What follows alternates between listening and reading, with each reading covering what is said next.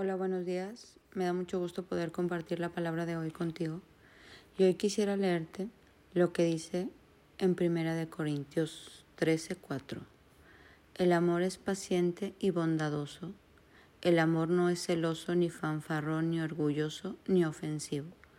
No exige que las cosas se hagan a su manera. No se irrita ni lleva un registro de las ofensas recibidas.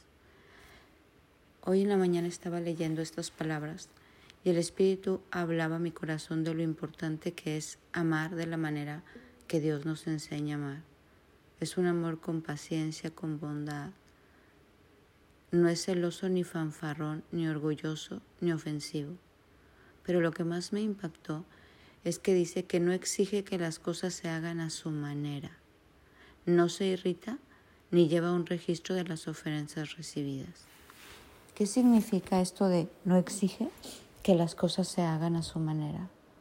A veces cuando uno ama, tiene que ceder, tiene que ceder a lo que quiere el otro, tiene que menguar, tiene que cambiar, tiene que hacer movimientos en su vida para entender que no todo es a la manera de uno. Y entonces a la manera de quién? A la manera de Dios. Cuando uno empieza a amar desde lo profundo de su corazón, dice Señor, a tu manera y no a la mía, como tú digas y no como yo quiera. Tú, Señor, porque tú sabes mejor que yo. La Biblia habla que este amor es el verdadero, un amor que nunca se da por vencido, jamás pierde la fe, siempre tiene esperanza y se mantiene firme en toda circunstancia. Se lee muy fácil, pero yo creo que es muy complicado. ¿Cuántos divorcios hay por minuto? ¿Cuántas relaciones? ¿Cuántas amistades?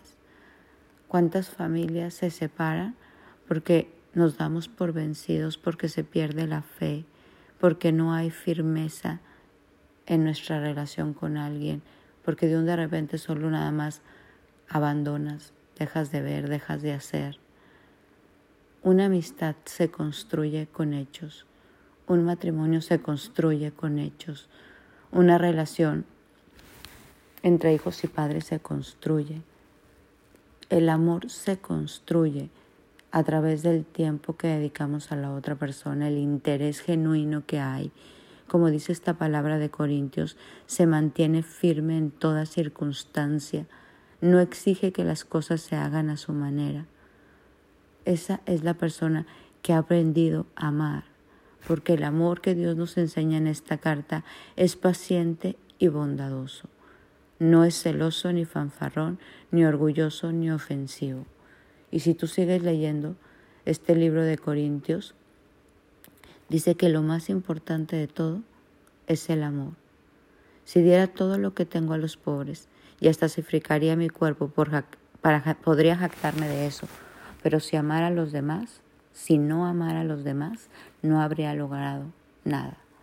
La palabra dice que el que mucho ama, mucho se le perdona y que los hijos de Dios nos conocemos por este amor que nos tenemos los unos a los otros. Un amor que no lleva registro de las ofensas recibidas, que es firme, que es fiel y que sabe como valorar, sabe estar, sabe amar de esa manera incondicional como Dios nos ama a nosotros. El amor de Dios dice que es tan alto, profundo, ancho, que nosotros no podemos ni siquiera entenderlo. Hoy quiero invitarte a demostrarle este amor primero que nada a Dios. Volvemos a los primeros mandamientos. Amarás a Dios sobre todas las cosas nuestro prójimo también, como a nosotros mismos.